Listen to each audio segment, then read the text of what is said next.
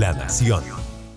Hola, gracias por acompañarnos en una nueva entrega de Casos sin resolver.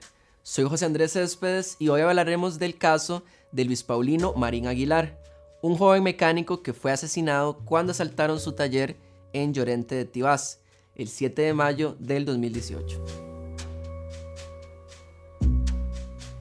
Desde aquella fatal noche han pasado tres años y a pesar de múltiples diligencias realizadas por el organismo de investigación judicial, los responsables no han sido identificados, por lo que el caso permanece impune.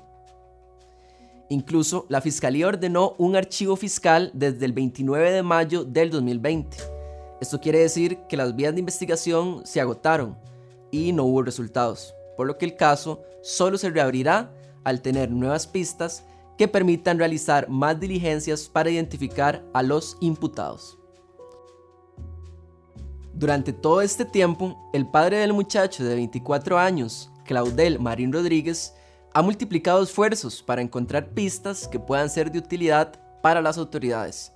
Ha llevado videos y fotos, sin embargo, sigue sin obtener respuestas, por lo que ha perdido la fe en la justicia. Eh, ha sido muy duro, ha sido muy duro porque uno pues uno busca justicia eh, y, uno ve que no, que no, no, no, se avanza, no se avanza. A veces uno piensa que como que la justicia las hay de dos tipos, ya la hay para ricos y para pobres, entonces a veces uno eh, cae en un, en, una, en un malestar de que, de qué es lo que está pasando. De acuerdo con su padre, Luis Paulino era un apasionado de las motos, por lo que estudió mecánica, trabajó para una agencia y posteriormente puso su taller en casa, donde recibía a sus clientes.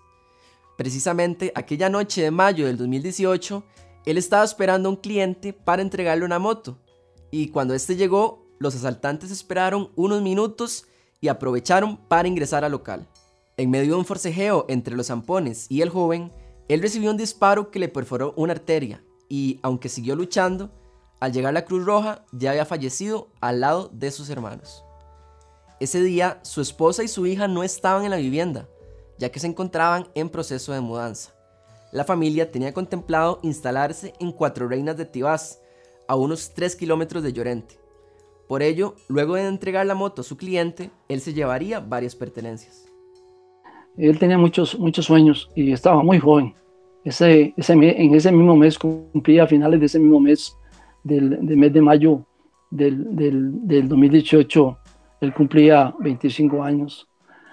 Eh, pero bueno, todos sus, sus sueños se le frustraron, porque mi hijo no era hijo de un político o porque eh, mi familia no es, no es, no es eh, rica o qué, hasta dónde llega la impunidad de, de gente que, que, que, que, se, sale, se sale con las suyas de haber quitado una vida, de haber, haber deshecho una familia y dejar una familia de padre y hermanos y, tíos y todo muy también muy desconsolada porque, porque no se hizo justicia. Y, si uno dice, ¿por qué se hizo justicia allá y por qué no aquí? Eh, ¿Será que creen que, que todos los que trabajan en los talleres, por ejemplo, son personas que, que, andan en malos pasos o qué. A veces uno se pone a ver eso y no sé, eh, no sé por qué no le dieron seguimiento a esto y ni qué ha pasado con esto, nunca me llamaron, no me han dado nada. Los sospechosos del robo, al parecer, eran cuatro, pero fueron tres los que entraron al taller y despojaron a Marín de 50 mil colones. Estuvieron a punto de asesinar a su cliente, pero el arma se encasquilló y este se salvó de milagro.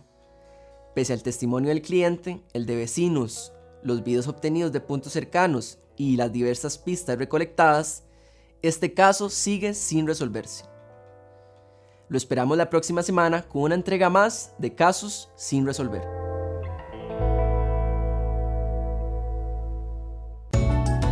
La Nación, de la página a sus oídos.